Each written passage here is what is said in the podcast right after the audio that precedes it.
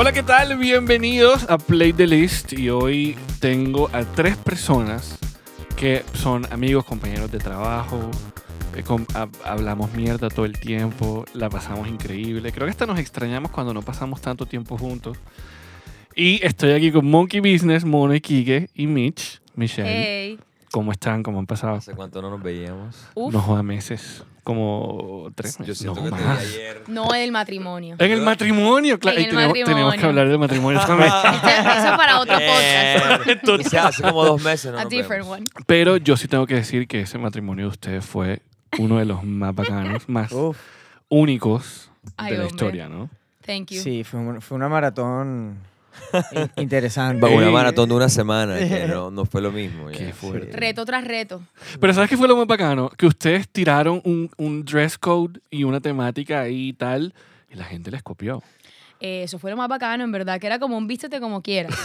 Y la gente de verdad que se vistió como quiso. hubo gente que la tiró toda. Obvio y bacano que 100%. podamos como mostrar la personalidad a través de la ropa, sobre todo los hombres, que son los que les queda un poquito más restringido el tema del- de la vestimenta. No, y ¿sabes qué pasa? Que Barranquilla se ha convertido como en esa cultura matrimonio boring. Sí, sí. El No, y- uniforme. No, no, y eso de andar en saco. Sí, no, esa vaina no, no Con los aguanta. Saco en clima caliente, no. No, no, no me, no me parece, no me parece.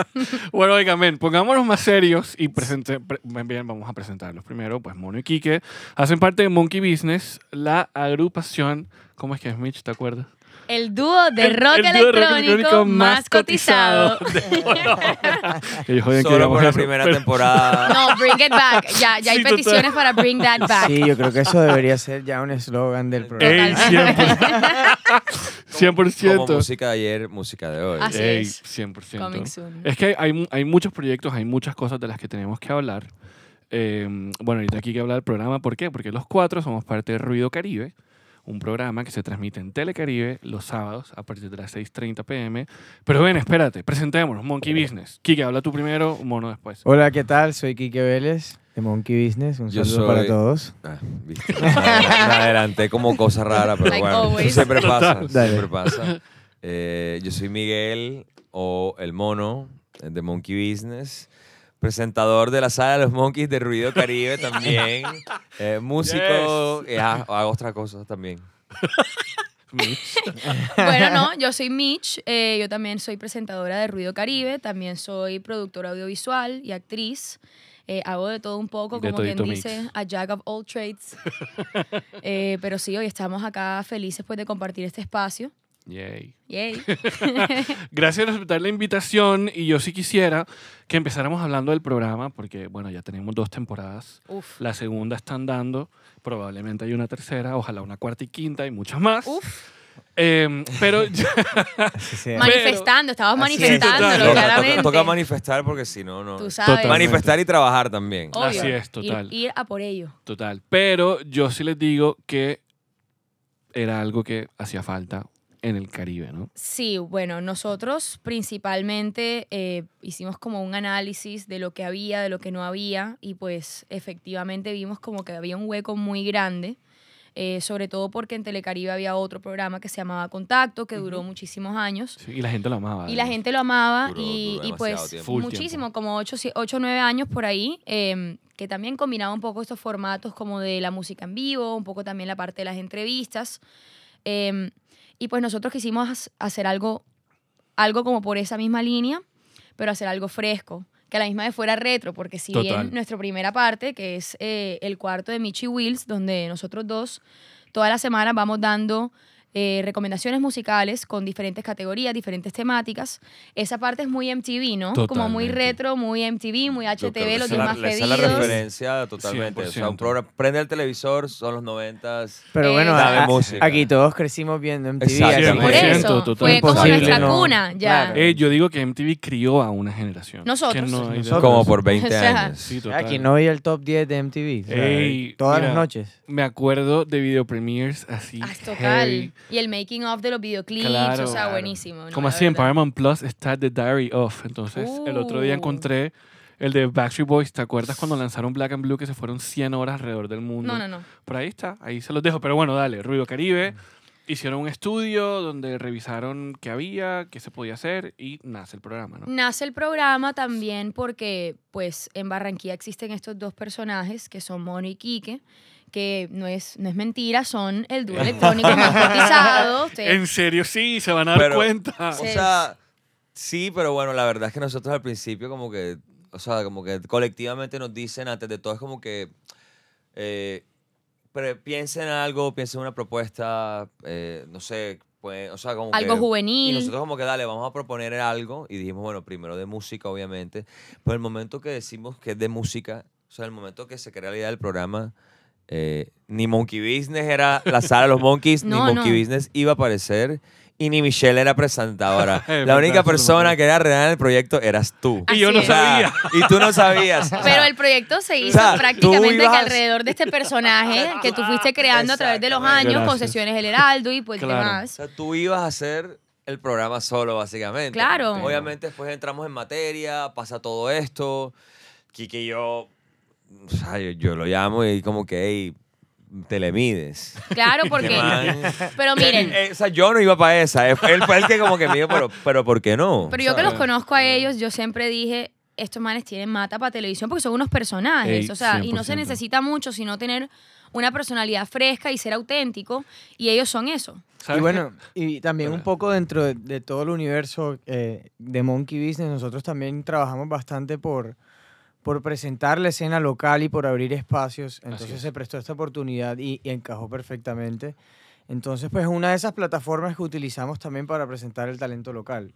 Eh, Claro. está el programa, también está el festival, está nuestro sello y bueno, y ahorita también como que hace parte de, poco. de todo ese ecosistema Monkey Business. The. Monkey Universe, Eh, The Monkeyverse. pero The también- Monkeyverse. The Claro.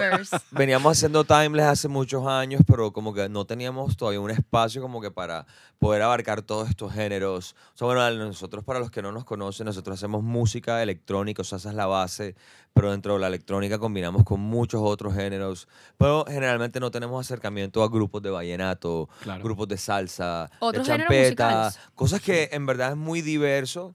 Entonces, en el momento que nace la saga de los Monkeys, es como que vamos a fortalecer esto.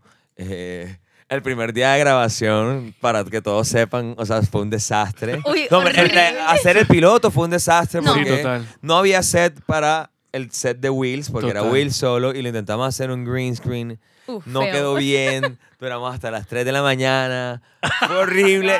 Se sacó, se sacó Sí, adelante. grabamos la sala de los Monkeys y el segmento de Wheels. O sea, no había más nada. Así es. Eh, y nosotros como que, ajá, pasamos el piloto y para los que no saben, generalmente en un programa de televisión eh, uno tiene que hacer un piloto para que sea aprobado por, Claro. por, Tú por lo la haces por tu compañía. propia cuenta. O sea, es lo que tú lo tienes que hacer y Claro. si la compañía lo aprueban, el programa sigue. Hay miles de casos donde el programa no, No sale. sigue. claro.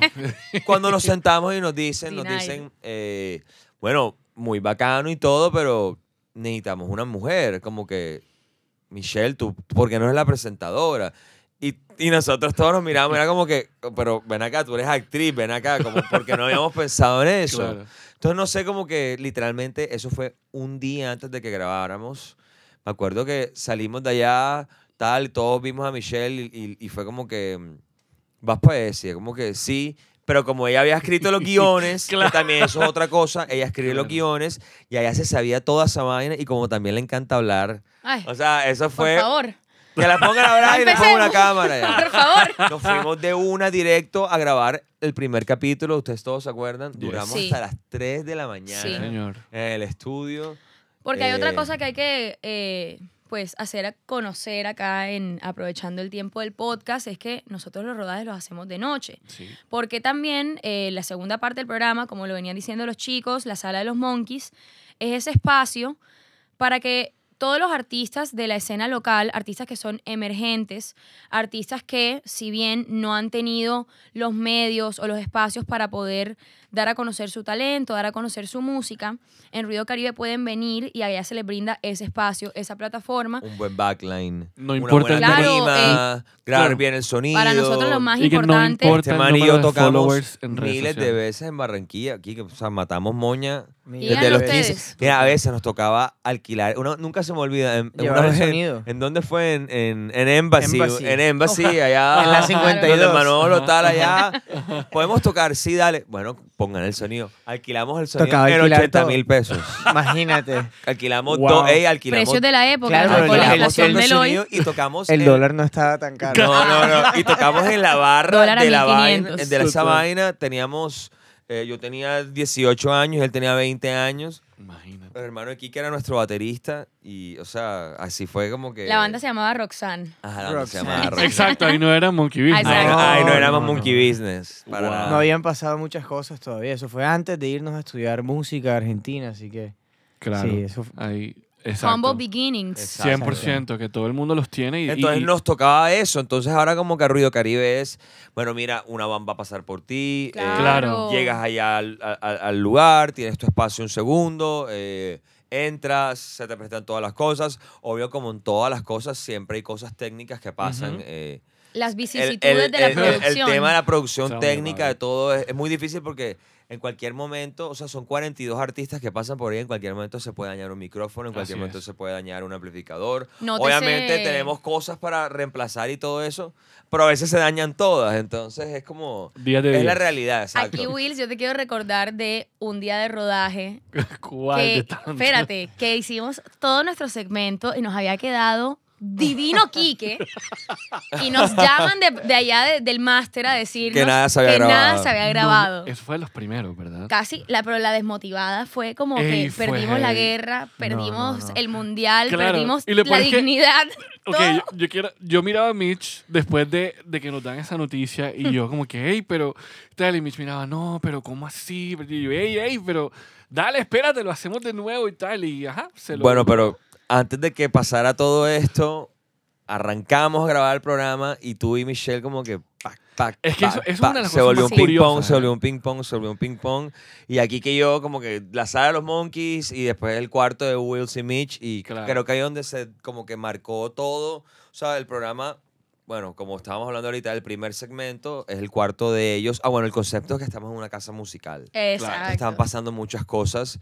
eh, las- hemos ido arreglando y hemos ido mejorando cosas en, en el set las temporadas. Yep. Eh, en esta segunda temporada, eh, obviamente la sala de los Monkeys ya pasó a ser más como ese estilo de talk show, donde los artistas vienen, eh, se presentan y luego se sientan en una entrevista con nosotros. Claro. Este man y yo, o sea, por ejemplo, yo no leo guiones, o sea, yo como que yo... Nos y- consta. Ah, siempre, o sea, siempre es- es, es una improvisación y, ¿sabes? Ey, pero espera, pero yo les quiero decir algo. O sea, estudiamos la banda, ve- sabemos la banda, la Obvio. escuchamos y todo, Claro. pero después lo que pasa en la entrevista es... Pero ¿sabes qué pasa? Que esa es la magia de ese segmento. A veces yo estoy viendo el programa los sábados. Y entonces Kike, porque Kike es el que abre usualmente, ¿no? El segmento de O sea, ustedes. Kike- Y ese es el segmento para Y que yo tú digo que. ¿En qué momento Ajá. Kike se convirtió en este presentador?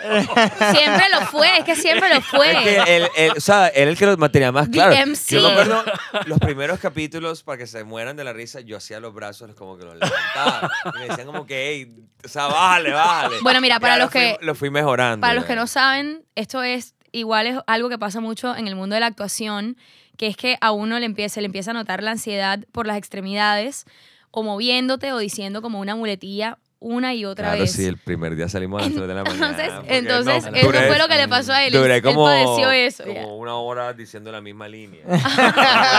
Literal. Ese día fue el día que me di cuenta que no podía aprenderme las cosas, sino que eran mejor como Fluidas, esa flow. improvisación. Todos los artistas llegan, se sientan y este man arranca, presenta al artista, empezamos a hablar, nos metemos por todos lados. Es como un artista entrevistando a otro artista. Claro, O es una que- conversación entre colegas. Se podría decir, o sea, no, no es como a veces uno cuando, cuando va a televisión, es una, es una entrevista de pronto, sí, se puede decir que un poco más superficial. Nosotros tratamos de, de verdad conocer al artista y que la gente que está viendo desde sus casas conozcan al artista. Entonces, esa Y, mu- y muchos de estos artistas han tenido experiencias que nosotros hemos tenido y vamos a seguir teniendo, porque nosotros somos una banda que seguimos en crecimiento. Pero nos ha pasado de todo Y no solo es la parte de la entrevista, sino que siempre cuando se acaba el programa tenemos el tiempo de sentarnos con los artistas. Los Uf, artistas se acercan, sí. nosotros como que "Hey, somos libro abiertos, pregunten los que nos quieran preguntar. Entonces nos piensan a preguntar sobre sellos musicales, sobre editoras, sobre booking, sobre todo este, todas estas cosas que los artistas necesitan para llegar más allá. Y nosotros nos tiramos ahí nuestro rato, nos vamos a comer papitas con ellos, que la Coca-Cola, Es que no sé qué vaina. Se puede decir que el cupo de Ruido Caribe viene con esa Ah, sesión de coaching. Se Exactamente. podría decir. Pero, pero ¿sabes qué pasa? Como- Que en esta industria, lastimosamente, la gente es muy mezquina con ese tipo Uf. de cosas. sí, Sí. Y, y- y como nosotros lo vemos es como que, o sea, y todo el mundo tiene su camino, a todo el mundo le va a pasar diferente. Te puede pasar en una hora, te puede pasar en un año, te puede pasar en mil años. Como que, por más que yo te diga a ti cómo me pasó a mí, no significa que a ti te vaya a pasar así de esa Exacto, forma. Pero exacto. sí te voy a dar tal vez consejos que en mi vida sí aplicaron, pero en la tuya tal vez no. Pero bueno, de eso se trata. O lo como que acomodas, Try, Claro, try o sea, and Sí. try again. ¿me Nos hubiera explico? gustado a nosotros tener esa conversación Claro. con alguien en algún Claro. momento. O sea, a nosotros nos tocó trial and error, o sea, nos tocó a las malas aprender cómo funcionaba Claro. eh, y aprender de, sí, de, de- de la industria, ¿sabes? Entonces, O sea, éramos dos barraquilleros en Bogotá. unos, ni- unos peladitos, brother, teníamos Peladitos. 21 y 23 años Nada, enfrentándonos o a sea, la industria, no sabíamos nada de nada. Y, Y, y- y todo fue como que. pff, eh, bueno, Quique, nos vamos para Bogotá a vivir. Vámonos de Buenos Aires ya. Vamos a como que a tener una carrera musical. Nos mudamos a un apartamento chiquitico. chiquito, o sea, yo creo que, yo creo que esto dos- era más grande. O sea, aquí Sí, estaba- eran dos gatos, Quique y yo. Marica, ese apartamento vuelto mierda. Eh, y dijimos, bueno, no, vamos, vamos a darle un año y si el año no pasa nada, pues no- nos vamos, no sé, vemos qué hacemos. Cumplió el año, me suena el celular. No, es que, eh, hey, te habla, me acuerdo, eso fue Cato Anaya, que, que es un DJ de acá de Y Barranquilla amigo también, obvio. un amigo de nosotros. Colega. Eh, Cato me dice como que, hey, eh, eh, Alejandro Jiménez de Sony Music eh, quiere hablar con ustedes.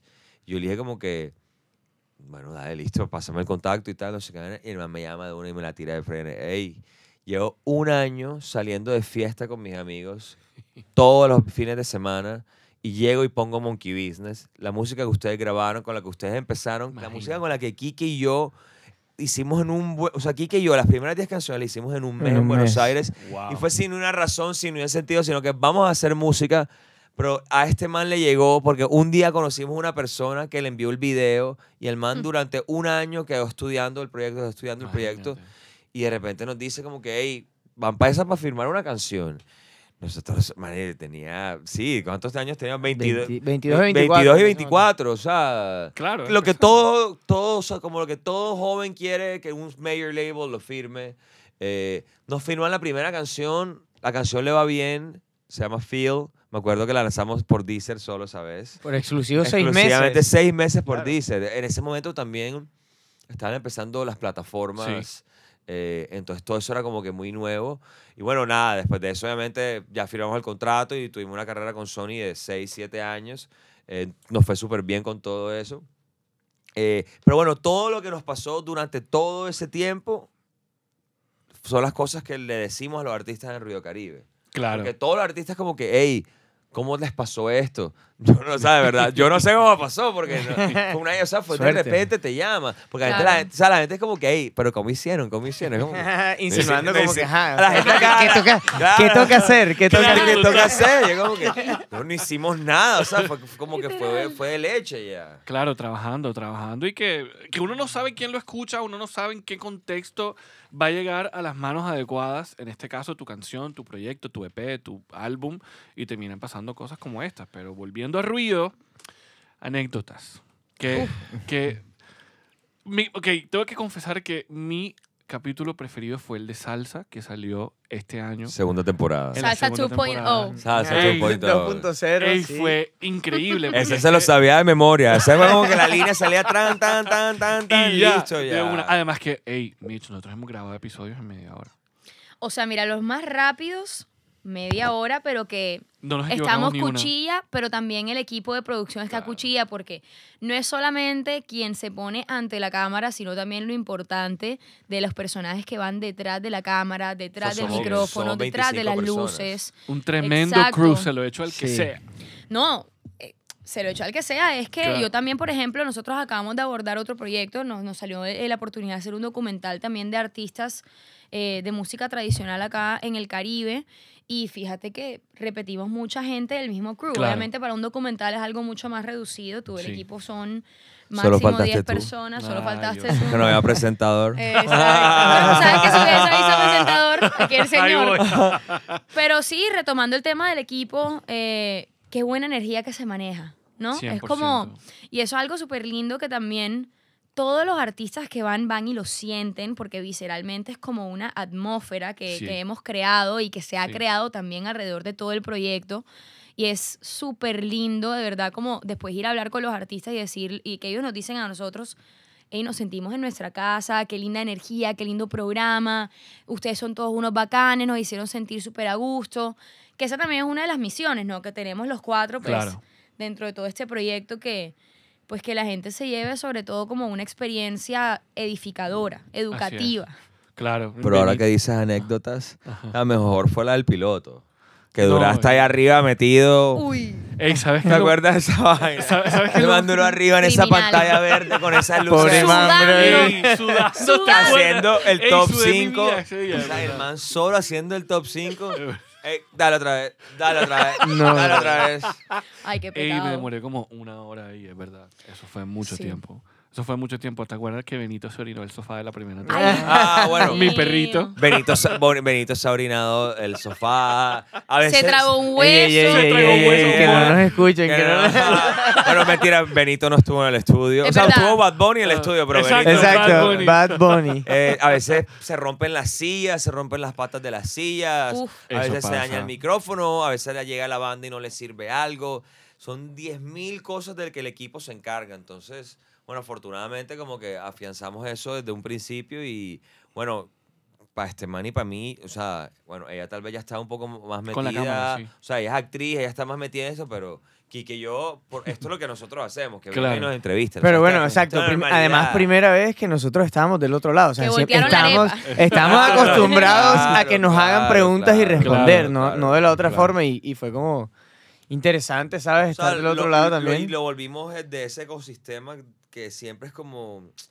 Es como una, como por decirlo así, eh, mentorship, como que. Sí. Como una incubadora musical, Sí. eso Una es lo que incubadora. decir, Una incubadora musical, porque está, como dice aquí, que el label, Timeless, eh, Río Caribe, todas estas cosas que se prestan para eso. eh, y, y son acá en nuestra ciudad, en Barranquilla, Así me es. explico. Eso es Entonces, como que también eso hace parte full de, de- de todo esto. Eh, y bueno, y todas las bandas que vienen de la región Caribe, o sea, cada banda suena diferente, cada Y que hay de banda- todo. Claro, Increíble siempre el todo. nivel de talento Pero, que ey, hay es acá. impresionante. Es impresionante que en dos temporadas han pasado 84 bandas por allá. Y, y, Increíble. y todas las que faltan por venir y uno dice que, que tanto talento hay en la ciudad y dónde juro. están las plataformas Claro. para que esas No, porque, personas se porque- dejen ver. porque la sala de los Monkeys, o sea, llegan las propuestas, las revisamos Así y, es. y, y la- al principio Kike y yo era como que, joda, yo no conozco 42 bandas, como que, o sea, no, no- no, no, o sea, sí, pero no soy amigo de estas personas, no las conozco, no las vamos a sacar. Claro. Y bueno, y abrimos la convocatoria. Eh, Obviamente el primer año fue más difícil porque el programa era nuevo, la gente no sabía La bola se fue regando Sí. más Pero cuando lentamente. se abrió la segunda temporada, las convocatorias, eso fue literalmente en un mes llenamos todos los Increíble. cupos. No, y Desde metal hasta vallenato. ¿eh? Todo, Viste todo. música y- clásica. Música clásica. Hablemos de música Y clásica. sí. generalmente eso también hace que, que, que, que el espectro se amplíe porque entonces llega la primera temporada y el que tiene una banda, o sea, ven una banda tocando de metal y toda la gente que toca metal nos empieza a mandar Claro, mensajes. Súper Llega el que está tocando eso. vallenato y todos los de vallenato nos mandan mensajes. Así Entonces es. como que llegan demasiadas propuestas. Eh, Increíble. desafortunadamente no hay tiempo para meterlas a todas. Como que el orden, o sea, todo se revisa en orden de llegada. Ese es como que... Sí. Ese es como el ese es como el credo, es el Claro. democrático. Sí. ¿sabes? Ya después lo que va pasando es que nos ha pasado que bandas nos cancelan una semana antes, un día Mm. antes, dos horas antes. Hablemos, Eh, hablemos de que la primera temporada fue grabada en plena pandemia, en Sí, pleno señor. pico de COVID acá en Barranquilla. Había restricciones de movilidad en Oh my toda God, la claro. ciudad. Tenemos Nos tocó permisos y todo, pedir claro. un permiso especial en la alcaldía para que nosotros nos pudiéramos movilizar y para que los artistas también se pudieran movilizar. Entonces, se podrán imaginar que si se nos caía como una fichita de los dominós, se caía Era todo, todo el castillo.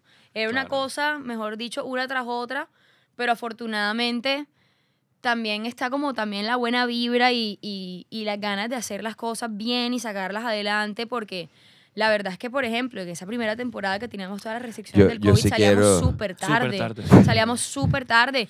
Y el equipo es la mejor tónica, la mejor energía, porque también todos creen en el proyecto de los que todos estamos trabajando para hacer. O sea, yo- Claro, yo creo que todos ahí estábamos aprendiendo. Yo Sí. creo que, Todos, que nadie se había Quiero pedir perdón por la primera saga de los Monkeys porque en verdad, para que todos entiendan, literalmente la armamos con cosas que estaban en nuestras Muebles de mi salas.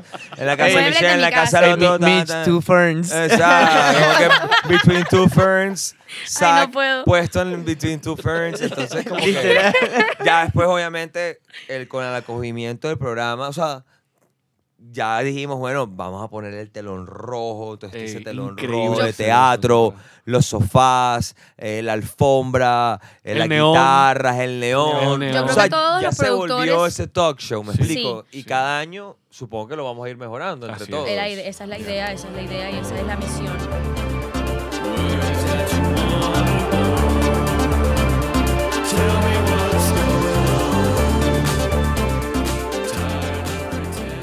Así cerramos esta primera parte de Río Caribe. Espero que nos vean en Telecaribe los sábados, 6.30 pm. A veces hay doblete, sábado y domingo, Este- a veces. A Dependiendo, A sí, veces. Dependiendo exacto, de lo que esté pasando, si hay béisbol es un poquito más tarde. Tengan paciencia, pero estamos ahí los sábados en Telecaribe, 6.30 pm, Ruido Caribe. Así es, los esperamos. Bueno, también tenemos que hablar de este lanzamiento. mono Entrando en materia. Solar. Hablemos de Solar y este álbum que definitivamente para, para mí se nota mucho la madurez del sonido de ustedes y que, y que, y que se atrevieron a experimentar con, con otras cosas que usualmente no incluían en su música. Eh, Hora es un gran ejemplo de eso. Amas, tu Eh, canción eh. favorita, yo lo sé. Como así la recomendé aquí todo. el capítulo pasado. Ya peleamos porque no va a tener video por el momento, pero ya, ya hubo un reclamo formal Totalmente. por Por parte parte aquí del del señor. señor. Me dijo que cómo no iba a tener video, entonces seguro tendrá, seguro, seguro. Pero sí, hablemos de, de- Espérate, yo hice. Ok, ¿qué hice? Y esto es lo que vamos a hacer con, con el álbum. Yo traté de hacer una frase o una palabra por cada canción. Ok. Pero Uh. después. Ok. Pero después vamos allá. Más Ajá. bien, primero cuéntenos de el proceso de todo: composición, eh, of. escritura, de las canciones eh, y toda esa experiencia alrededor de Solar. ¿Y por qué se llama Solar? Eh, bueno, este álbum, eh, todo empieza cuando empieza la pandemia.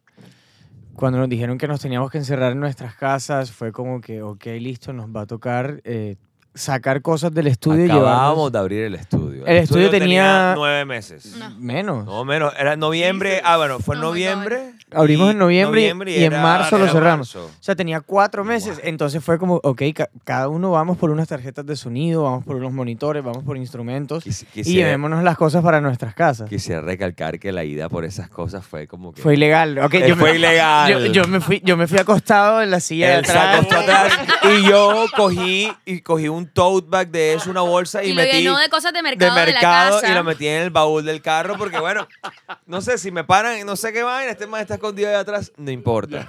Recogimos todo y nos Y- separamos cada Historias uno, de pandemia. Exacto. sacamos cosas y él se con unas vainas y yo me quedé con otras. Y bueno, empezamos a trabajar un- eh, por primera vez porque nosotros siempre nos reunimos a componer juntos, entonces por primera vez nos tocó empezar a trabajar a distancia.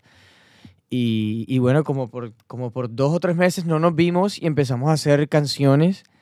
Eh, en, este, en este combo de canciones, por así decirlo, una de esas que, que salió fue la de All Night, que fue la primera que salió. Y bueno, y después empezamos a componer el tema del álbum. All Night no hace parte del álbum, No, pero exacto. ahí empezó el nuevo sonido. Como que Business. ese- esa canción suena distinto a lo que es Timeless, que fue Así el álbum pasado, y distinto a todo lo que habíamos hecho, y eso un poco marcó eh, el nuevo sonido que, que empezó y llegó a ser lo que es hoy en día Solar. Entonces empezamos a trabajar a distancia, tuvimos tres lanzamientos en pandemia. ¿Cuántos? Eh, ah, bueno, también para que sepan, pues, entonces primero hicimos, eh, el álbum tiene, bueno, en verdad el álbum tiene 10 canciones, pero solo metimos 9, Ok. porque la última, que, bueno, la, esa décima canción la sacamos, que va a ser una colaboración que después vamos a sacar, que va a ser Ok. una sorpresa. Surprise. Eh, pero empezamos eh, a lanzar estas canciones paralelamente haciendo Ruido Caribe por primera vez. Wow. Entonces fue como que lanzamientos Grabaciones, Ruido Caribe, sí, lanzamiento Ruido Caribe. El, el día que lanzamos la primera canción del álbum, eh, hubo paro nacional, me acuerdo. Sí. Nos dijeron, quieren como que mover el lanzamiento. Y nosotros como que no lo vamos a mover, pero no lo vamos a promocionar. claro. Estamos Claro. a conciencia de lo que está pasando en el país. Claro. Eh, estuvimos hablando de todo el tema. Bueno, la canción la empezamos a promover después de que pasó un tiempo. Entonces todo empezó de una forma muy diferente, como que generalmente, eh, por ejemplo, con Timeless, nosotros nos fuimos a Los Ángeles un mes, grabamos todo el disco, teníamos todo, todas las fotos, todos los videos, todo, o sea, ya estaba todo planeado, me explico. Aquí era como que hacemos una canción, terminamos, sacamos video y todo, y nos metemos a hacer otra canción y todo. Claro. Entonces imagínate el proceso que tú generalmente haces una sola vez, lo tienes que hacer cinco o seis veces Claro. porque vas a lanzar cinco o seis sencillos. Entonces eso dentro del proceso artístico, bueno, o por lo menos nosotros ahora que terminamos este, todo este disco, porque cuando terminamos fue como que, Ok. Uf, fue un disco Claro. hecho en pandemia, fue diferente, no sé qué cosa. Nos dimos cuenta que obviamente nos gusta más ir directo al grano, grabar Claro. todo eso tal.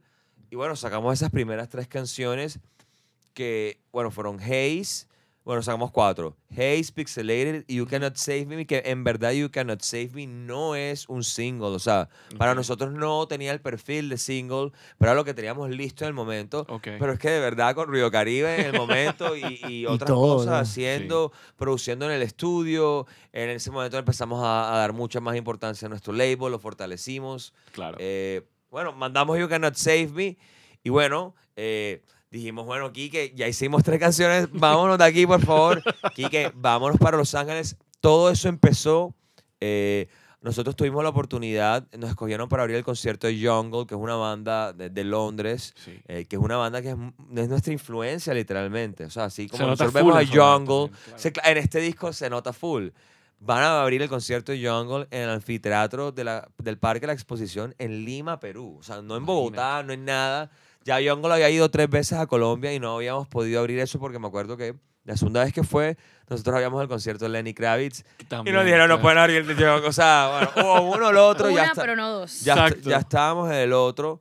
eh, abrimos el concierto de Jungle eh, y que yo terminamos en la azotea de, de- Todo pasa en una azotea. Siempre son monkey business, así pasa. Siempre muchas cosas pasan en una azotea. En el aire. Eh, y nos como que dijimos como que, hey, mira, ya hicimos tres canciones, ya empezamos a maquetear otras muchas más. Necesitamos salir de Colombia, necesitamos otra vez otra experiencia, otra inspiración. Ahí mismo dije aquí que me acabo de meter a ver tiquetes a Los Ángeles. Vámonos. Me dijo, dale, vámonos. Vámonos para Los Ángeles a grabar el disco. De una. Bueno, pero por suerte ellos tienen en su vida un personaje que se llama Turbotito, que por favor cuenten un poquito también acerca de Shout out. Tu, Turbotito es Turbo como Dragon. nosotros decimos decentemente el tercer monkey. eh, Muy es nuestro productor y, y es, es un muy amigo de nosotros. Nosotros ahora, bueno, para resumir todo esto, eh, ¿por qué no fuimos a Los Ángeles? Porque nuestro productor vive allá y en su casa él tiene el estudio. Ah, Y en su no. casa cabemos todos.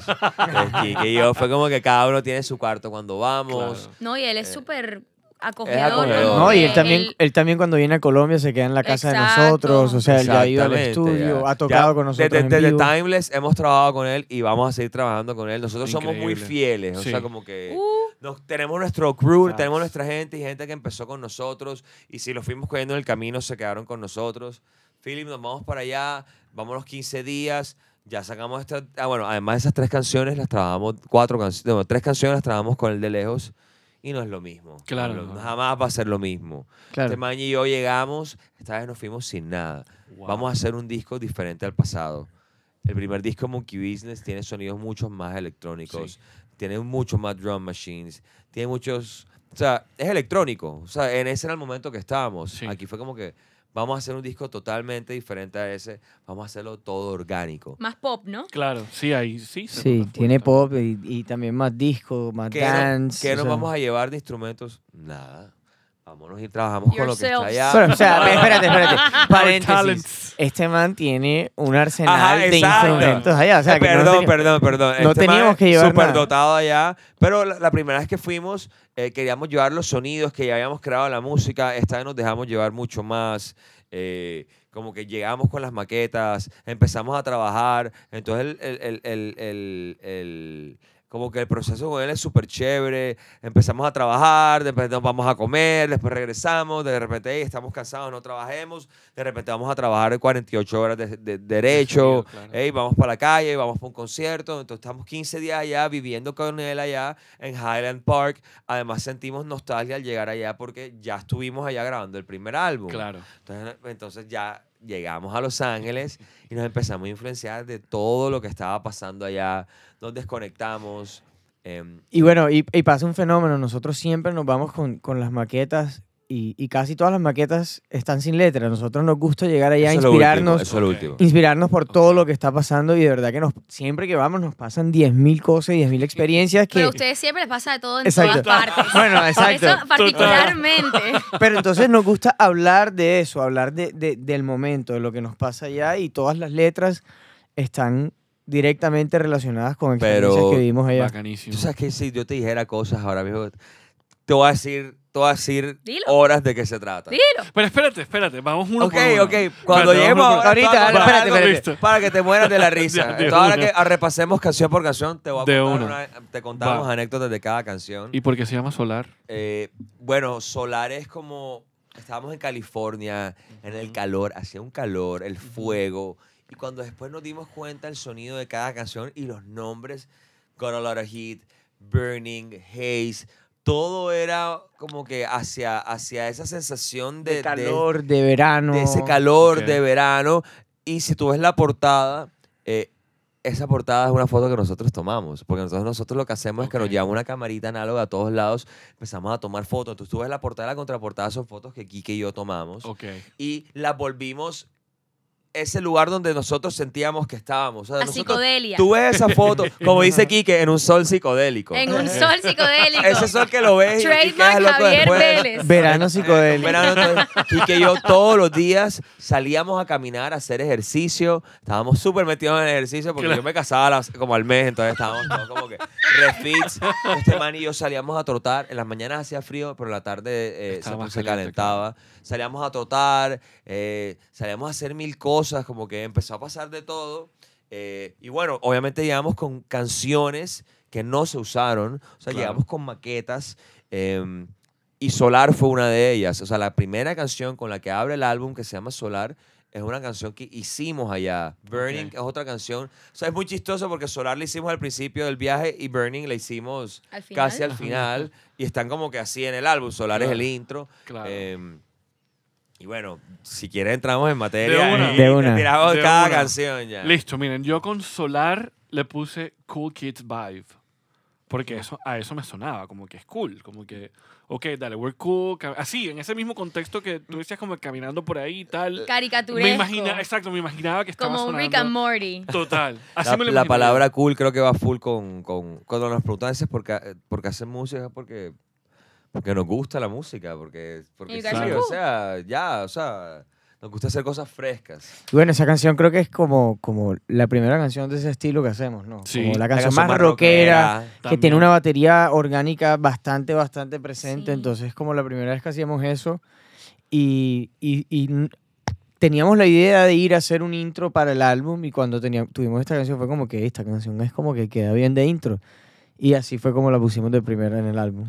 Esa canción, retomando un poco algo que dije antes, cuando fuimos a abrir el concierto de Jungle, después de que se acabó el concierto, de ellos quedamos extasiadísimos de lo que vimos, entendimos un poco de lo que estábamos haciendo nosotros en nuestro show y luego los conocimos. Tuvimos un momento de una hora donde estuvimos parchando en la tarima, mientras desmontaban todos los camiones, desmontando todo y estaban ellos dos. Eh, y Quique y yo, que siempre sentimos como una semejanza con ellos. Uno tiene el pelo largo, el otro está rapadito y tal. Hay analogías súper claras, Ajá, como claro. paralelismos Eh, súper claros entre Eh, los dos. y hablamos con ellos y, y- y empezamos a hablar mucho de la parte técnica eh, sobre el show. Nos empezamos a preguntar ustedes qué teclados usan, cómo hacen Claro. para que los bajos usen- vean, o sea, cómo hacen para que los bajos suenen así. Y nos dimos cuenta que ellos habían visto nuestro show y les había gustado bastante. Buenísimo. Entonces, de ahí nos fuimos a Buenos, ay, que Buenos Aires, nos fuimos a Los Ángeles, eh, influenciados por Jungle. Y esa primera canción, cuando contamos todo esto a Turbotito, el man dijo, intentemos hacer algo, esas baterías, ese intro es súper Jungle, como Claro. que vámonos por ahí. Y bueno, empezamos a hacer la canción y de ahí empezamos a hacer la letra y bueno, eso es Solar, es el intro del álbum y es el intro del show en vivo también.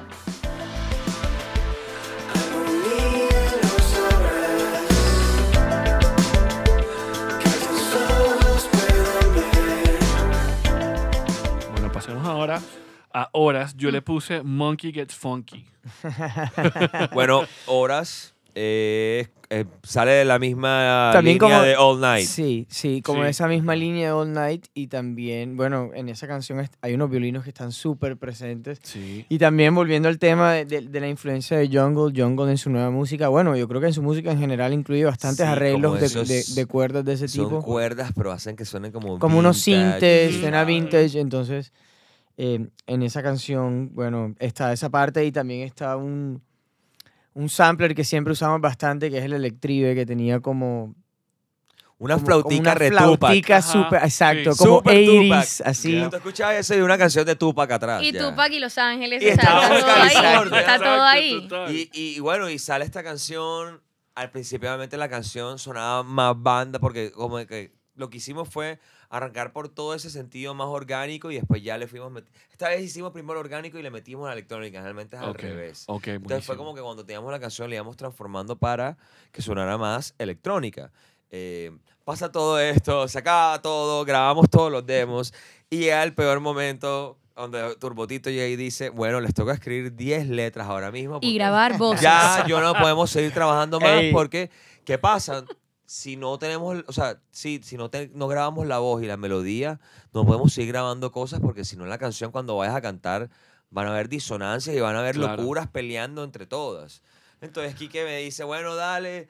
Eh, Turbotito le da a Kike un, un parlante Marshall. El cuarto Kike es el de arriba siempre. El del balcón. el del balcón. Para allá tú sabes que... llegamos, a- llegamos al balcón, lo Para arm- aquello de... tal, roleábamos uno y tal, no sé qué vaina. El aeropuerto. Hacer música, hacer, hacer letras, hacer las letras. Mierda, ¿y por dónde empezamos? ¿Será que en inglés o en español? Dale. No sé qué, tal, tal. Entonces Kike dice, me tira la, la melodía, me dice, "Ey, ¿por qué no hacemos la, la melodía? No, mira, la primera frase de eh, en mi cabeza estás a, A todas todas That's horas. everything. Esa melodía, Quique me la dice a mí, pero teníamos un blog mental de por dónde vamos a escribir, qué vamos a hacer, y de un momento nos echamos para atrás y nos quedamos así como mirando a la calle. Y pasa una camioneta con una chaza, un mexicano, mexicano. escuchando una Una ranchera. ranchera, y la ranchera dice, en mi cabeza estás a todas horas. O sea, entonces teníamos la melodía y no teníamos la letra y fue como que pasó la camioneta y fue como que, ranchera "Ey, vamos a poner eso cielo". acá. Eh, bro". espérate, Nunca Quique, en mi vida me Quique, esto. ¿por qué no ponemos esto Imagínate tú. en- y, y- y si te das cuenta, no todo encaja ahí porque es dividido en Una- mi, o sea, en los sí, tiempos. sí, los tiempos.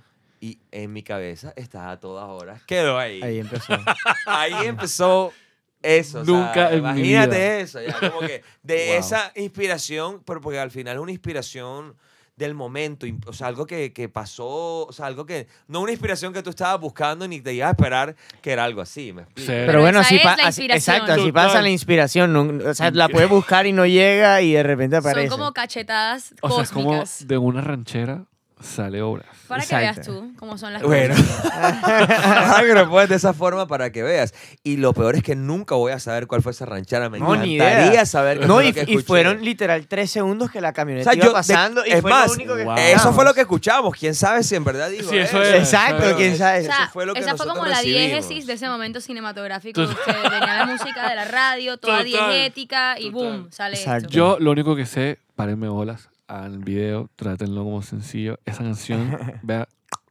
out of the park. Horas, entonces por eso fue que, porque Horas, bueno, Horas es la canción de verano, es la canción, es tu hit del 100%. verano, o sea, así fue.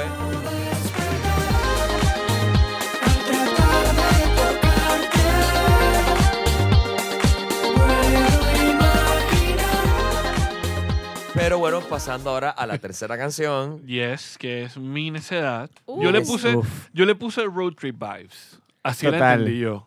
100%. total. Ya. Eh, Esa es de mis favoritas, la verdad. ¿Por qué? Cuéntanos. Porque esa- Necia. me- me es que, es que bueno, veo toda la necedad es Aquí- algo que a todos creo que nos Aquí identifica todos un somos poco. necios, necios. Literal. Todos tenemos nuestra necesidad y nuestra necedad. Así es. No, yo siempre le digo a ellos que "Uy, ellos son la mata de la necedad. Tilden la A, sin D. Pero por eso es que les va como les va. Así ¿Por qué? Ajá, bueno. Porque son necios. ¿Viste tú? Mala hierba, no mentira, buena hierba. Eh, bueno, esa canción curioso porque esa canción la, la hicimos hace, creo que fue En como... pande- en pandemia Claro, en pandemia también y estaba entre esos demos y, y cuando estábamos pensando en el álbum nunca lo tuvimos en cuenta y, y de repente fue como que, Anda. espérate, espérate, nosotros tenemos algo aquí, o sea, escuchamos la canción después de un año y medio, fue como que esto, esto está buenísimo, vamos a ver cómo le damos la vuelta y, la- y- y le buscamos el mismo sonido de Solar y, y bueno, yo creo que para mí es mi favorita, es como... Uf, sí. uf, Sí, Es y, y- y se conectan todos los mundos de Daft Punk. sí, exacto, muy Daft Punk, Parcels, Parcels, Jungle. Jungle. Es la canción más orgánica. eh, bueno, de Solar es más orgánica que por las baterías. O sea, digo, Sí, la orgánicamente hablando de las baterías. Pero creo que ahí literalmente le apuntamos a, a- a hacer un tema pop. Es como, es como, siendo como un disco pop. Exacto. eh, Sí. Funk. Sí. Eh, se nota mucho esas influencias. eh, y, y pasó como cuando pasó Enumerar, que Enumerar fue en el disco pasado, fue la canción la última que trabajamos, pero siempre tuvimos ahí. claro. Y fue el hit del álbum. Y entonces esta vez como que digo, bueno, es un- hay una historia similar. Mira, esa no iba para el álbum. claro. La sacamos nosotros adelante. En un momento iban a hacer un fit, después no. Eh, bueno, y nace todo este tema de, de- de la letra. Ah, de bueno, todo también, ta- también dato curioso, esa canción yo la borré. Ah, Ay, Dios. Cu- Mira, cuando ¿Por qué? terminamos No, la qué canción, yo hice así, pra, pra, pra, y no sé qué pasó, man, la borré. pero nos dimos cuenta después. Pero, nos ok, dimos no, cuenta enseguida. Y Pa' lo, matarte. lo único que, que pudimos guardar fue, yo hice un bounce, o sea, eso es como... un eh, WAV. Un el de la- MP3. de- del demo, pero no tenía nada de la sesión, de los archivos, de nada. Entonces nos tocó a partir del WAV regrabar oh toda la yo- canción. Pero bueno, gracias Quique llamándome, mono, yo que, bueno, acaba de volver a pasar, yo que, por Remine sea. Nos y pasó bueno, lo mismo da- con Daydream. dato curioso, exacto, Daydream, nuestro primer single, también nos pasó lo mismo, lo borramos Ajá, el día que terminamos de grabar. Como que hay, hubo muchas similitudes para que nos diera señal de que tenía que ser el single. Entonces, bueno. Cósmicas, eh, son nosotros- señales, son nosotros señales. Cuando escribimos, la, supersticiosas. cuando escribimos la música, nosotros. Eh, al principio obviamente era en inglés, después en español. Ahora mismo nos da igual. Vamos Sí. escribiendo en lo que nos salga en el momento. Entonces, bueno, dale, listo. Ya hicimos horas. Creo que estábamos todavía muy influenciados por esa Sí. canción. Mi necedad. Eh, dato curioso de mi necedad. eh, cuando todos la escuchen eh, y suenen, escúchenla bien y se darán cuenta de qué se trata. lyrics, O sea, lean las lyrics lean las letras. Lean las letras, las letras tratan de que Kike y yo salimos a hacer algo y regresamos con algo para calmar nuestra ansiedad, nuestra necesidad y nuestra necedad. Claro, ahí va, Entonces. La letra habla sobre ah, la letra habla sobre eso. Para nosotros habla sobre eso. A veces la gente le, o sea, le hemos mostrado a amigos y es que, ay no, yo pensé que estabas hablando de una vieja o una Claro, es así". que- También. La necedad para ti eh, no es la misma que la necedad para Exacto, mí. cada quien la va a interpretar de acuerdo Claro. a la necedad o necesidad que tenga en ese momento. Y eso es lo que me parece que hace que la canción sea tan especial también, porque creo que nos lleva a todos como que a cada nuestro propio imaginario de lo que esa cosita puede ser para cada quien. Y lo chévere, en verdad, es que todos compartimos, es como las ganitas, como que... La, la, la, necedad. La necedad. todos compartimos las ganitas, no importa con qué se vayan a matar las ganitas, mi pero la compartimos. y mi necedad. Ahí va. Esa, eh. es.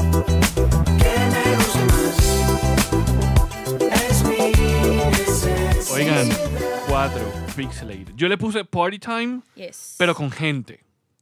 Disco Party. Sí, Claro. es como que la gente. como Indie que, dance. Sí, es como. Sí, Indie Dance. sí, eso es lo que, a lo que me sonó cuando la escuché. Bueno, esa canción también es, eh, eh, tiene un sonido bastante como la- del, del mismo vibe de sí de, de All Night. Esta Sí, canción eh, creo que fue vino eh, fue la que escribimos justo después de All Las Night. hicimos juntas. Exacto, la escribimos como en e- como esa misma tanda, esa misma semana.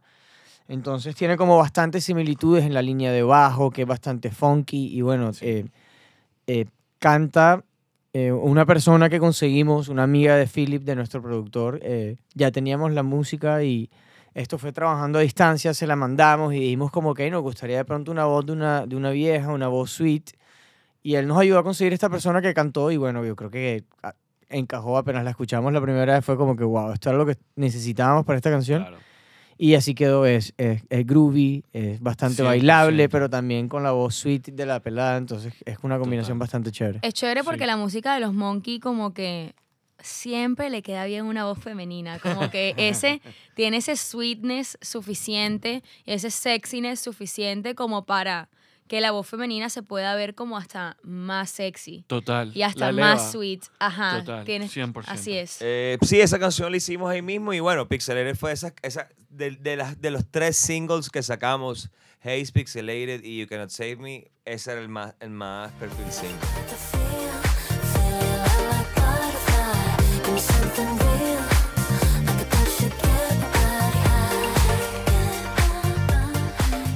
Y eh, bueno, ahí deja la rumba arriba y de repente Highland es como Bueno, ahí- ¿Te tranquilidad. acuerdas que yo te conté que había un ASMR por ahí? Algo que Bueno, está como ahí- tan ahí- vigente en estos momentos Bueno, del TikTok y del eh, Instagram y todo esto. Bueno, voy a hablar sobre Highland. Eh, Highland se llama Highland porque eh, Philip, alias Turbotito, vive en Highland Park. Entonces, cuando nosotros vamos a Los Ángeles, tú sabes que esa vaina es enorme. Sí, es gigante. O sea, literalmente nosotros no salimos de esa zona, no tenemos carro, estamos Claro. a pie, Claro. eh, caminando, haciendo ejercicio, etcétera, tan, tan, tan, Highland, Highland, Highland, tal. Entonces, como que también cuando hicimos el álbum, siempre dijimos, intentémoslo hacerlo enfocado al show en vivo. Es- o sea, pensemos en esos momentos, pensemos en esos momentos que nosotros queremos apoyar, que queremos, en esos movimientos que nosotros queremos que sobresalgan, porque vivimos en un mundo que es abierto para todo el mundo Total. y no entiendo por qué nos tienen que decir que no hagamos ciertas cosas que podemos hacer. y que nos une O sea, y cosas que, Fuera censura. cosas que no matan, cosas que no matan. Entonces, Total. Total. Highland arranca como ese interludio. Highland fue también un... O sea, cuando tú escuchas Highland, eso es un loop que cuando estábamos viendo que nos llevamos para Los Ángeles, Quique de repente me, me muestra esto que no me lo había mostrado nunca. Yo como O sea, que, hey, mira, y tengo esta vaina aquí guardada que le, le hice hace rato, pero yo, yo creo que está como que se puede, puede- podemos buscar cómo funciona. Quique. Yo. Quique, eso ya está listo. Quique. Ya está listo. No sé qué vaina y tal. Obviamente la llevamos allá y la empezamos a envenenar, tal, no sé Claro. qué vaina.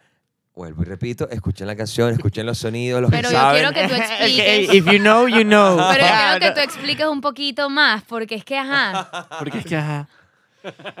Bueno, también obviamente inspirado en todo lo que estaba pasando ya y todo lo que estábamos haciendo en, Él está- ese momento. Está inspirado En el en- balcón Está inspirado, wink, en wink.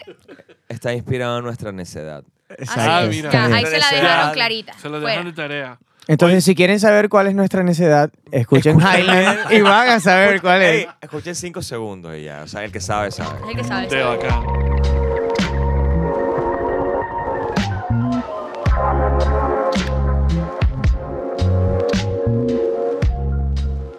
Oigan, got a lot of heat.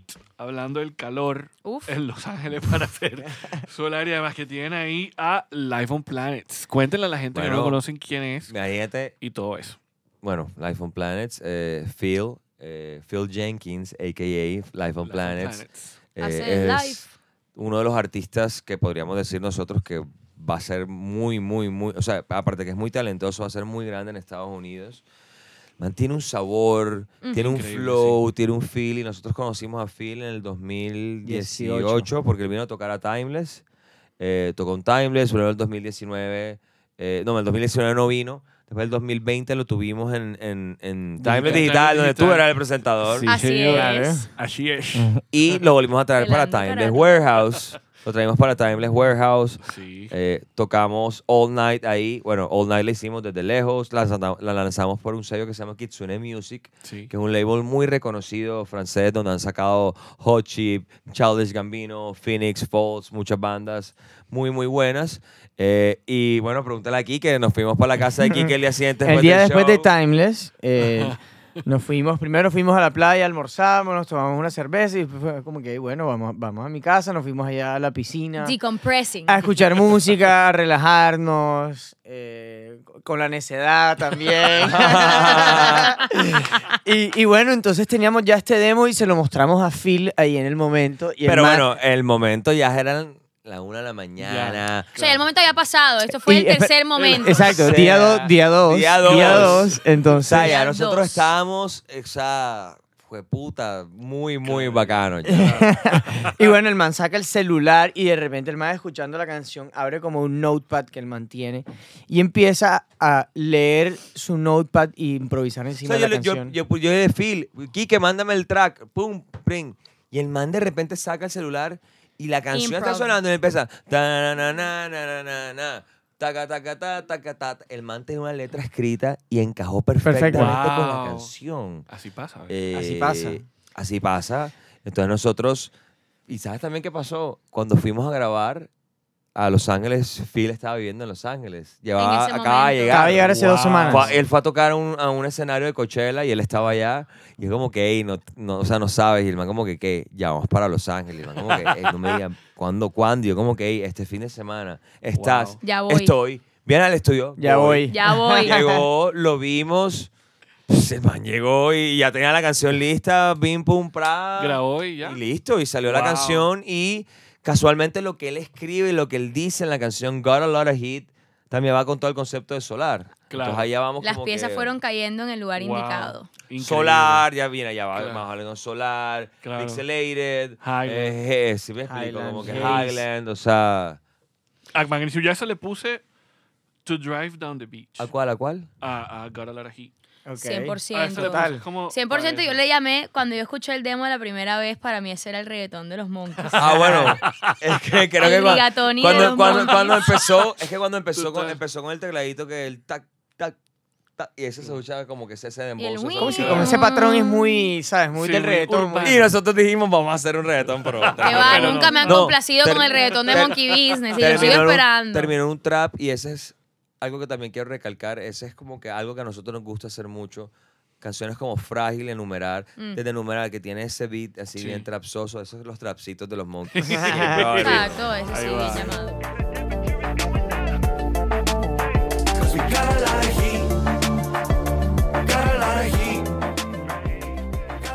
Bueno, pasamos al track 7, el 7, Burning.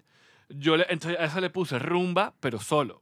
O sea, Pixelated Oh. es como rumba, pero con gente. Eso es como que tú Oh. solo. O sea, esto es una rumba en tu cabeza. Claro, Bueno, exacto. esa es la historia, el nombre de esa. Bueno, imagínate que el día que llegamos a Los Ángeles, o sea, es que siempre pasan Tremendo, muchas ya. cosas. El día que llegamos a Los Ángeles, bueno, llegamos, eh, eh, obviamente Philip nos conoce, nos tenía un regalito, nos dio nuestro Obvio. regalito, nos pusimos creativos y fue como que, "Ey, bueno, dale, vamos a almorzar y vamos a tomarnos una cerveza. Bueno, entonces salimos como a las 3, 4 de la tarde a almorzar y cuando estamos almorzando, 10 minutos de haber llegado al restaurante. O sea, Acabamos hace de llegar- 10 minutos. O sea, Entonces- llegamos, damos la maleta 10 minutos. y eh, la pareja de, de- la, la esposa Juanita llama a Philip y le dice, hey, vénganse ya para la casa porque la casa al lado se está quemando, bro. Entonces, que, ¿Cómo así? Vamos ¿Cómo ya, así? ya, hay, hay- hay una aplicación que se llama es que Citizen, Citizen App, donde como que la gente va contando todo lo que pasa como en tu cuadra y él se empieza a meter y está toda la cuadra en llamas. Caos. y hay lives Wow. y la gente grabando en vivo. Catástrofe. Y resulta que en la casa al lado vivían unos músicos. Era una casa de un, un- un tipo que era músico que él se fue para Europa y él dejó un poco gente viviendo ahí. Y cuando llegamos, la casa al lado prendía porque pasó un, un pyro loco de esos que Ajá. tiran fuego. Ajá. El man prendió. Esos manes están locos El allá, man bro. caminando prende, prende un, un- un árbol y el árbol se prende a la casa, la casa al lado.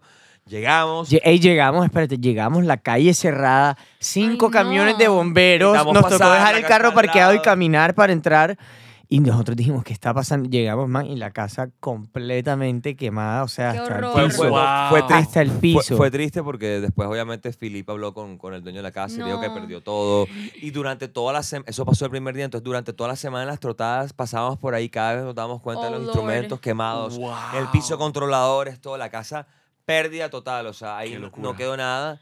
Em, Pero entonces, bueno, la canción habla, habla de eso, de, de, de burning, pero al mismo tiempo, si tú escuchas la canción, es como si le estuvieras hablando a un amigo y dándole ánimos, como que, hey, bro, Wow. vamos para adelante, ¿sí me entiendes? Entonces, Exactamente. de eso habla la canción. Wow, mira. Dice tú. siempre my friend, my friend, como que es una persona hablando a la Le estás hablando a alguien cercano, ¿sabes? O sea que podríamos decir que son ustedes hablando con el dueño de esa casa. Se podría decir, Sí, fue puede ser que inspirado en eso. Sí, que- o tal vez el turbotito, porque nosotros no decíamos al man, pero sí. Bueno, Nos- también. Nosotros, nosotros, Sí, nosotros. mira. Pero desde que entramos a la casa dijimos, vamos a hacer una canción que se llama Burning. Exacto. Y fue la última que hicimos. Burning la hicimos el día nosotros nos íbamos.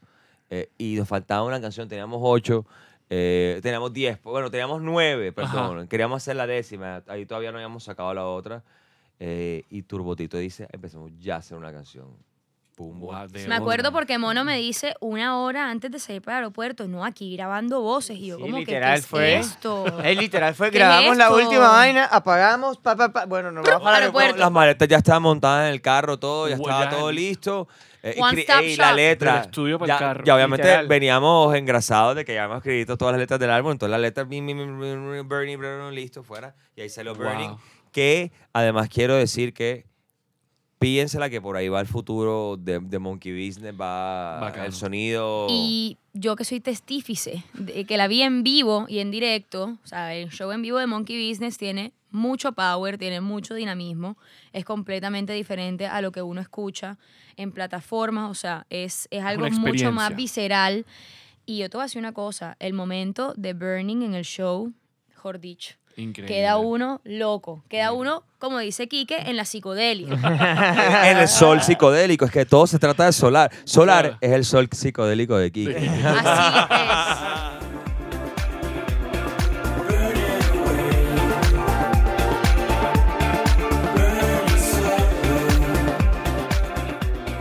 Oigan, track 8, Haze. Yo le puse Thriller Michael Jackson a eso. No Total, sé. No. wow, ahora que lo dices. Sí. ¿Sí? ¿Sabes qué fue muy chistoso? Que hace unos días, un set, el- alguien pensó que estaba, pu- pusimos un remix de Thriller y me dice que eso es Michael Jackson. Yo como que no. Bueno, no estoy. Ay, qué ok, no soy el único. No estoy No, todo no, no, no, no, no, no, no, no. Eh, bueno, Haze fue esa tanda también que trabajamos en pandemia, Primer trabajamos a distancia. eh, Así es. y bueno, cuando tuvimos esta canción y se la mandamos a, a Philip, a nuestro productor, es como que "Ey, queremos trabajar este tema. Eh, este va a ser uno de los singles del álbum. Él nos dice, hey, ven acá, esto está buenísimo, me gustaría colaborar con ustedes en esta canción. Y nosotros como que, obvio. Y nosotros, y de hecho nosotros en el fondo cuando trabajamos en esta canción, nosotros dijimos como que, "Ey, Esta esto, canción es para esto suena, esto suena bastante a que Turbotito le va a gustar y Y lo es que sí. Efectivamente. apenas pasó, Y él es- sí pasó. Y él escribió Hayes y lo que dice Hayes de, de él, ¿sí me explico? Le salió a él y Hayes, eh, eh, Hayes es algo también, me explico. ya. Es- un brand, Es, un brand que nos gusta bastante. Sí, es, como- es- es un- es un strain que nos gusta a nosotros mucho, el Silver Haze. Entonces, como Todos que los Haze, Lemon Haze. Todo lo que sea Haze, papi. todo lo que es Haze es bueno.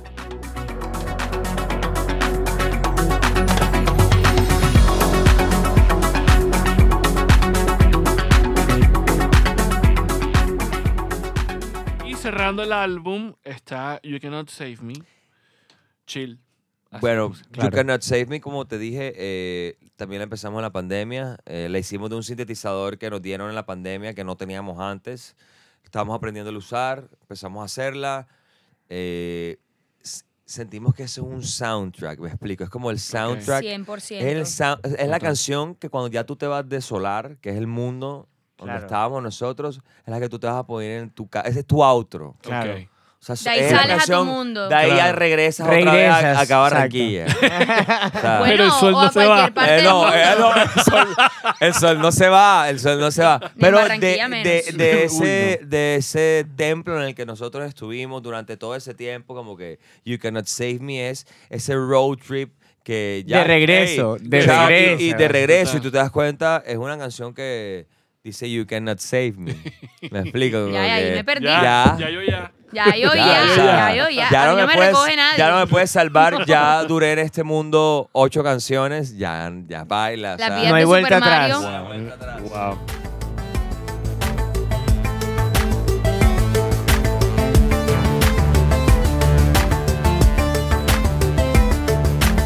Bueno, increíble, miren, así cerramos el viaje de Solar y pasamos a la novedad de esta temporada de Play the List, porque yo quise que en esta temporada hubiera también información a través de anécdotas y experiencia para eh, los nuevos artistas, esos que tanto apoyamos en Ruido Caribe, que tanto has escuchado, que tanto han aconsejado y que de pronto vienen aquí a este espacio eh, buscando algún tipo de guía sobre la industria de la música, que es un camino culebrero, dirían.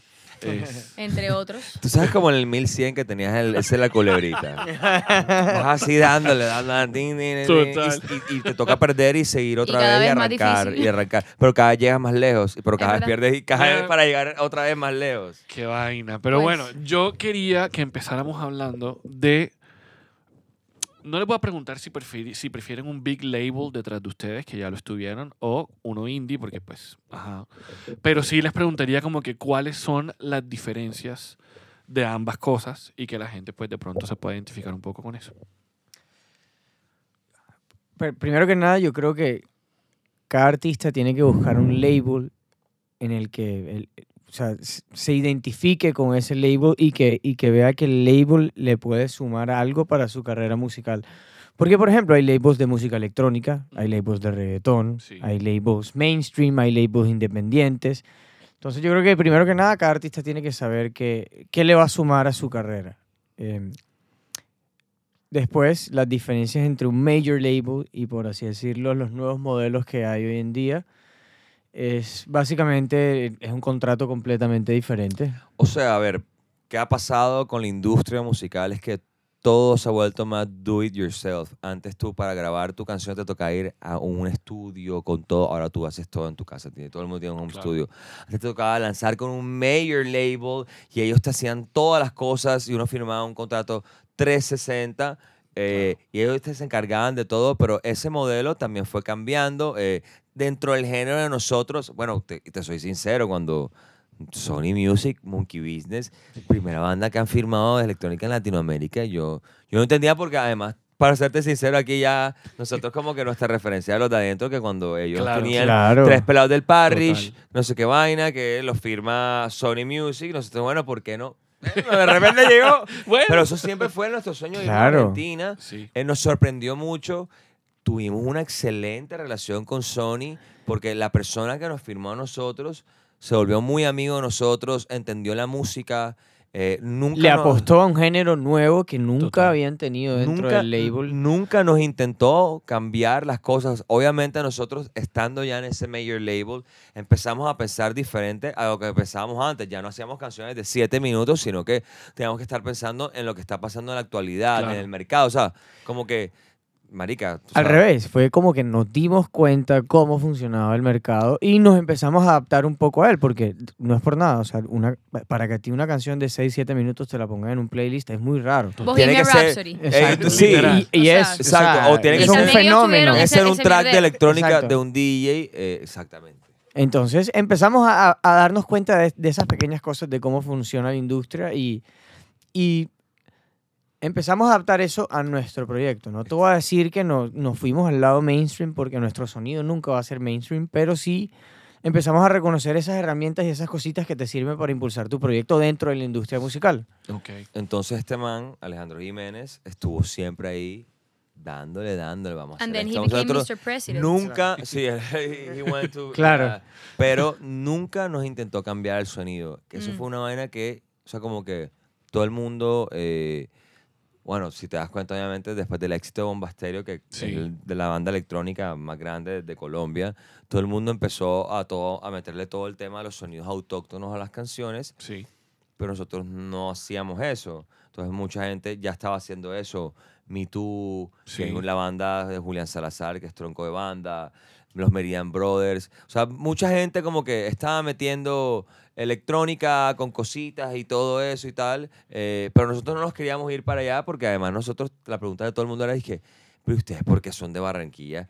¿Por qué hacen electrónica? Y yo, como que, ¿Por bueno, que te- ¿Por tengo que hacer un no? Vallenato no haríamos ahora. electrónica. O sea, que, que tengo que hacer, como que tú, tú dentro de nuestra música escuchas eso. Entonces con él nunca hubo, o sea, si- siempre es bueno ese tira y jala de la construcción, porque tú sabes que te lo está diciendo, y lo experimentamos en el primer álbum con Blue Moon, eh, luego empezaron a pasar otras muchas cosas, lanzamos el primer álbum, eh, después lanzamos un EP eh, y dos canciones de ese EP están en Need for Speed Hit, que creo que ah, fue algo que nosotros queríamos mucho, como que Semejante tener una, tener una canción en un videojuego. videojuego, eh, y el día que yo me di cuenta que en verdad el no haber cambiado el sonido hacia esos, esos, hacia esos sonidos, o sea, el, ese- el- o sea, el día que fue diferencial fue el día que nos llamaron a decirnos que íbamos a abrir el concierto de Lenny Kravitz. Porque cuando nos dicen eso, sabíamos que todas las bandas que estaban postulándose eran bandas de rock. Sí. Entonces nosotros decíamos, pero sí, nuestro show es full rockero, pero Monkey Business, o sea, es, el Electrónico. core, Claro. es electrónico. El dúo de rock electrónico más, Más Entonces, eh, ahí te das cuenta que cuando tú hablas a conciertos tan grandes, hay dos filtros, management y marketing. eh, y cuando pasas los dos y te sientas a pensar, bueno, ¿y por qué quedé yo y no esta banda de rock, que es de rock, rock, rock? Fue donde dijimos, Factor diferencial. es esto, es esto, Claro. es esto. Y por eso también lo que estamos haciendo ahora es más orgánico. Claro. Eh, entonces, bueno, con, a respecto al Mayor Label, eh, nosotros tuvimos una muy buena experiencia. Eh, obviamente, cuando estás en un Mayor Label, ellos se encargan de todo el plan de marketing, Sí. de todos los videoclips. Depende, obviamente, del contrato que tengas, si es 360, si no es 360. El En nuestro, en nuestro caso, ellos estaban con nosotros, nos mandaron a South by Southwest, nos hicieron una gira en México. Siempre estuvieron ahí firmes y tal. Pero obviamente toda buena historia llega a su final. El contrato Sí. se acabó, nosotros firmamos por dos álbumes, cumplimos nuestros dos álbumes y nos fuimos. Ok. Cuando nos fuimos, de Sony nos mandan a una agregadora que es muy, muy buena, que la amamos ahora mismo, que es nuestra Que es agregadora. parte de Sony, después del grupo Son- del universo. Sí, exacto. pero son, em- o sea, son empresas diferentes, pero es el mismo dueño. Sí, total. La misma, eh, o sea, tú sabes ya. Yes. Entonces, la punta del iceberg eh, la comparten. Exacto. llegamos a The Orchard con un buen contrato eh, y ahora sí nos dicen como que Dale. ustedes son, bueno, también para que ustedes entiendan, cuando uno está en un major label, el major label pone la mayoría de la inversión y ellos quedan con un gran porcentaje de la grabación, o sea, Sí. del máster. Una canción tiene dos partes, la parte del máster y la parte de la- editorial, o sea, los derechos de autor. Ellos de ese lado se quedan con la mayoría porque ellos invirtieron Claro. Claro. millones de pesos por eso. se o sea, quedan con la mayoría del porcentaje Eh, y también se quedan con, por así decirlo, eh, la autonomía para tomar decisiones sobre, Sobre el ese máster, claro. Exactamente. Obviamente, los Obviamente- derechos de autor son de nosotros. Obviamente también depende mucho de la relación que tú tengas con tu label y, en la mayoría de los casos, cuando hay buenas relaciones, es algo que se habla y, Sí. y- y llegan a acuerdos pues en conjunto, pero, pero Simbióticos. exacto, pero en, pero en términos generales ellos tienen la autonomía para hacer lo Ok. que ellos quieran con la música. Es decir, de para- repente sus canciones aparecen en una cosa y ustedes no tienen ni O idea sea, de si eso no porque- respondemos en una semana, o sea, hay un límite hay de un límite. tiempo. Ellos como Ok, que te, ya, te notifican ok. Hay para... como una cortesía. de- Exacto, te notifican sí, como para ir a, a- a- sí, a sí. negociar, por así decirlo, pero si tú no respondes o no apareces, Claro, ellos tienen eso la ya. autonomía para todo hacerlo. tiene que estar en lo, Baila. todo tiene que estar en lo que Wow. firmas y tienes que leer muy, muy, muy bien. Pero cuando pasamos a The Orchard, que es, bueno, nosotros lo decimos como un minor label, porque para nosotros tenemos un gran equipo allá Sí. de una gente que trabaja muy, muy, muy bien. Es todo al revés. Es como que ustedes son dueños de sus masters, Claro. tienen el mayor porcentaje de ustedes. Wow. Aquí está todo, nosotros podemos hablar con ustedes, díganos qué necesitan, no sé qué vaina. Se vuelve ya más el tú a tú. Eh, en el major label, obviamente, hay procesos, hay Sí, jerarquías. burocracia, sí. todo, Burocracias. eh, hay, procesos que se demoran más. Aquí sí o aquí que yo hacemos una canción mañana y la quiero ir a subir ahorita voy, o sea, si la, literalmente si la quiero, si la hice mañana y la quiero subir hoy, o sea, haciendo tan Es posible, exagerado, claro. lo puedo hacer porque yo voy me meto, lo subo, una plataforma, Y ya entonces está. todo se vuelve al do it yourself. Entonces creo que para los artistas eh, hoy, hoy en día lanzar su música eh, es más fácil, como que Claro. eh, eh, tienes esas ventajas. Obviamente no tienes otras ventajas, que es como que en Sony, por ejemplo, o en los major labels, te hacen un plan de marketing. Claro. Esta vez nos tocó hacer nuestro Claro, propio ellos, plan de ellos, marketing. por así decirlo, los major labels invierten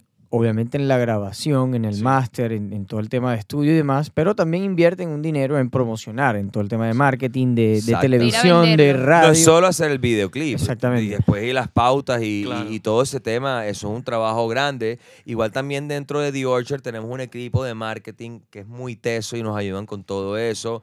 Eh, nos- o sea, como que encontramos un, un buen lugar donde somos independientes, pero no estamos solos, sino que tenemos gente que cree en el proyecto, que apoya el proyecto, que le gusta el proyecto eh, y que nos han ayudado a sobresalir eh, en este álbum, por decirlo así. Y bueno, y ahora mismo es nuestro segundo álbum, literalmente es la comparación de un álbum con un mayor y un, un- un- álbum con una agregadora. Sí. Y bueno, no, no sé qué va a pasar ahora que, sal- que salga, no pero se seguramente, o sea, seguramente va a salir con todo. No, Total. Seguramente no, va a salir. Ah, con no, todo. va a salir con todas y con la gira que tenemos además. Manifesting. Vamos a estar, no, es que ya está, ya está lista, o sea, ya, ya está lista. Y la gira también ya, gira está, ya está lista. bastante Increíble. adelantada. Vamos a recorrer todo Colombia, eh, vamos a Ecuador, vamos a Perú, vamos a México, todo esto de Panamá. aquí a diciembre a Panamá, gracias. Ya, ya, ¿por qué, ya. ya, ¿por qué Claro. preguntarle por qué sabe Panamá? Porque a dónde voy yo. o sea, yo solamente decía a dónde yo voy.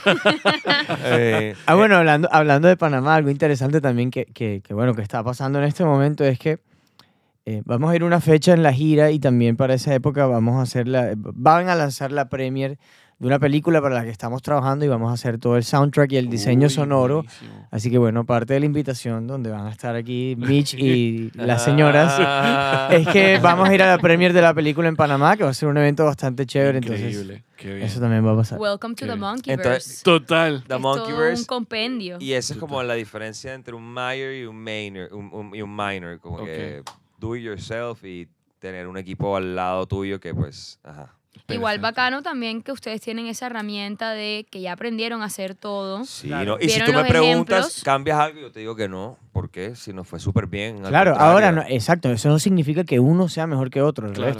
Claro. o sea, si, si tienes la oportunidad de pasar por un major label, que sabes que te, va hazlo. que, que te va a sumar a tu proyecto, hazlo. Nosotros... Pero si no, también están estas otras opciones que son demasiado buenas y que, pues sí, ay- ayudan mucho al artista. Entonces también Ok. están, están estas posibilidades. Y ahí Buenísimo. como más, le dan más poder al artista de cierta Total. forma. Yo que lo veo también de un poco más desde por fuera, me doy cuenta que le empoderan al artista quizás un poco más en el sentido de que ellos tienen eh, patria potestad de las decisiones que toman. Claro, eh, claro. de los momentos, de las fechas, todo, Claro. eh, todo. sobre- de la parte artística. O sea, es cosas. chévere estar enjaulado y después que te suelten, ¿sí sabes? Sabroso. Te- chao, listo. Sabroso. Obviamente, no te soy sincero, nosotros, eh, mm, o sea, estamos nosotros dos, pero tenemos mucha gente trabajando con nosotros. Lo que nosotros hicimos fue que vimos ese modelo de lo que estaba pasando en este major label y lo armamos por fuera. Entonces tenemos a la gente que se encarga de marketing, a la gente que se encarga de management, a la gente que se encarga de todo, pero todo es con, o sea, todo lo En hacemos su mismo nosotros. universo. Claro. O sea, todo pasa por los 40 grupos de WhatsApp que se llaman Monkey Business. Monkey Business, Management, más lo que Monkey sea. Business, marketing, Monkey. Business, tal, no sé qué cosa. Buenísimo. O sea que, es decir, el consejo sería para estos nuevos artistas, como que empápense muy bien de todo lo que, lo que tienen que hacer. Y bueno, y Sí, y- que le llegue la oportunidad de tenerle al revés que ustedes. Y que, No solo apoyen. eso, es que no, no solo es el label. Lo que, si tú me preguntas a mí, ¿qué recomendación tenemos para los artistas? Aparte de escoger si va a estar un major, una agregadora, es tocar. Claro. Tocar, tocar, tocar, tocar, presentarte, tocar, tocar, tocar. O sea, que te vean en persona. Ese es el, aparte de ser el revenue más grande que puede llegar a tener un artista, es la forma que más la gente te va a conocer. Por ejemplo, hoy en día, si se acaba mañana el internet y no Claro. puede la gente promocionarse, la gente a qué conciertos van a ir, a los conciertos de la gente que toca. Así ¿sabes? es. Que tú sabes que va a tocar ahí. Preach y ese it. es el lugar donde la gente siente más, donde tienes tu conexión con el público. Y creo Total. que fue como que el éxito de nosotros que cuando llegamos a Bogotá, nos fogueamos Sí, durísimo. el primer año hicimos más de 100 shows entre Wow. DJ sets y live sets. O sea, tocábamos tres días, a veces tocábamos de miércoles a sábado, Pero mil así. veces en eso. Claro, entonces eso fue cambiando, eso fue hace Claro. 10 años, después de pasar a hacer 100 shows, 80, 70, tal, porque ya uno va buscando cosas más grandes Claro. y ya tú no puedes tocar en los mismos lugares que tocabas antes, o Claro. sea, ya tus estándares cumplen. Va Y, por ejemplo, escalando. La Sí. gira que nosotros tenemos ahora, vamos puntualmente a cada lugar a tocar nuestro show, producimos nuestros shows, eh, tenemos un equipo con el que producimos todo esto. eh, y bueno, nada, bueno, vamos a ver por ahí, 7 de diciembre en Barranquilla, Eso. eh, 29 de octubre también en Barranquilla, Eso. eh, 6 de octubre Muchas en Bogotá, para los que están en Bogotá. y Muchas bueno, pe- fechas. o sea, tienen que meterse, obviamente, a buscar en Monkey Business Band. y Claro que ven yes. todo. Eh, obviamente, si no saben escribir Monkey Business, se escribe M-N-K-Y, B-S-N-S-S. Yo sé, es difícil, nos lo han dicho muchas veces, pero hace parte de nosotros. Monkey Business y y ya la muy tarde vocales. para cambiarlo. Monkey es. Business y la vocales, Pero es que ese facilito. ejercicio gramático, Will, Ey, para ti es fácil, pero no para todos lo es. Mira, yo me acuerdo cuando en el Heraldo sacábamos las notas de ustedes, me decían, ¿cómo se lee eso? Y yo, Minxis. ¿Cómo, cómo fue que nos dieron la vez pasada aquí? que Monkey Biri. Ah, tú eres el de Monkey Biri. Yo, sí, sí, sí. Sí, sí. Miren, miren, Monkibri, Minxis es otro. Minxis también. es uno Eh, super claro. Binkens. Money Binkens es Binkens. otro. Ay, no. deberíamos hacer un episodio solamente de cómo malinterpretan el nombre de Monkey. Business al leerlo. qué fuerte. Oigan, qué placer tenerlos aquí. Gracias por Muchas este gracias, espacio. bro. Y no me puedo ir sin agradecerle a Mitch primero por ayudarme con las fotos del podcast y la Ay. promo. Ahora vamos para adelante. Cinema Crudo en Instagram, vayan a chequear. Así es, así es, a la orden. Y a ustedes, pelados, por el theme song de la temporada del podcast. Gracias. Está increíble. Gracias a ti por, por la promoción. Por la promoción, por la promoción. Nada, pero, pero qué bien, qué bien ser parte del Monkeyverse de alguna manera, porque en verdad ustedes están haciendo mil vainas. No, y tú siempre has estado ahí. desde- Siempre, Desde Heraldo, desde Heraldo. Claro, si te Wills, acuerdas. vamos a lanzar. De las Wills, primeras vamos entrevistas a que estuvimos en lanzar. Barranquilla cierto. con Wills en el Heraldo. Creo que fue la primera, Creo ¿verdad? que te fuiste al Heraldo, no, no he vuelto a hablar con el Heraldo. No eres el único. Por el barrio, por, Por el ahí. barrio. Pero bueno, La lista en es fin. larga. Y oigan, ¿saben qué? Daydream. Ahora, después de que ha pasado todo este tiempo, ¿cómo ven Daydream? Ustedes la escuchan y de repente, Me ¿qué encanta. piensan? Me Amo. encanta. Amo, amo, amo. Es que, es que Amo, fue la canción amo. que empezó todo. o sea, Tu primera 100%. novia, me explico. Es tu primera Uy. guitarra. Tu primera, sí, es, es tu primer, Claro. tu primer todo. Fue la primera canción que empezamos todo. O sea, fue como que Nuestro primer videoclip, nuestra primera grabación, Nuestra primera- nuestro primer desastre porque fue la primera canción que se borró, Sí, nos tocó volverla a grabar. primera, nuestro primer sin sentido, porque fue sin sentido el Claro, no hacerlo. estábamos pensando en nada cuando, cuando, cuando hacíamos música. ¿Sabes? y Simplemente estábamos pensando en, en, en, En hacer algo, en crear. En hacer algo En, y ya. a- en sacar algo O sea, de que teníamos no- adentro no- guardado. No, hubiera pensado que, pues bueno, ya cumplimos 10 años. Wow. en- el otro No, año de. ocho. Sí, no, cumplimos 2023. Ah, sí, cumplimos- do- en 2023. Ah, fíjate que con la pandemia. 2023, cumplimos claro. 10 años y, y- y ya más de, más de 12, 13 viviendo en Argentina y jamás hubiéramos pensado que, que, que habernos, i- que en verdad cuando dijimos vámonos a triunfar, eh, pudieran haber pasado cosas que nos estén llevando a ese camino, porque la verdad todavía nos falta demasiado y ahí estamos y por eso vamos a lanzar este álbum y se van a ir otro álbum y van a ver mucho, mucho de nosotros Eso. siempre, todo el tiempo.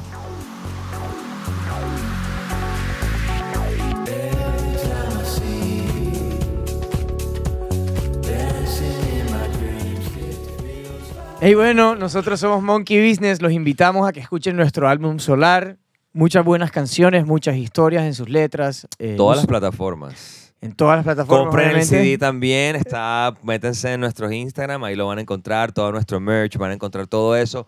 Vayan a nuestra gira. Estén pendientes de la fecha de la gira. Vamos a estar visitando todas las ciudades principales en Colombia, también fuera de Colombia. Así que los que nos estén escuchando y nos quieran ir a ver en vivo, pendientes de la fecha en su ciudad. Y bueno, por allá los vemos a todos. Bueno, ahí está. Y bueno, yo por acá eh, también voy a meter un- una despedida de Ruido Caribe. Cordialmente los invito a todos a que nos sigan sintonizando todos los sábados a las 6 y media pm en Ruido Caribe, solo por Canal Telecaribe. Y que nos sigan en Instagram en Río Caribe, arroba Río Caribe. Una Y sigan a. Will, sigan a Michelle, me siguen a mí, sigan a Kike, síganos a todos. O sea, si siguen a uno, tienen que seguir a todos. Total, Por venimos en favor. combo. Oigan, nos vemos. Chao. Chao.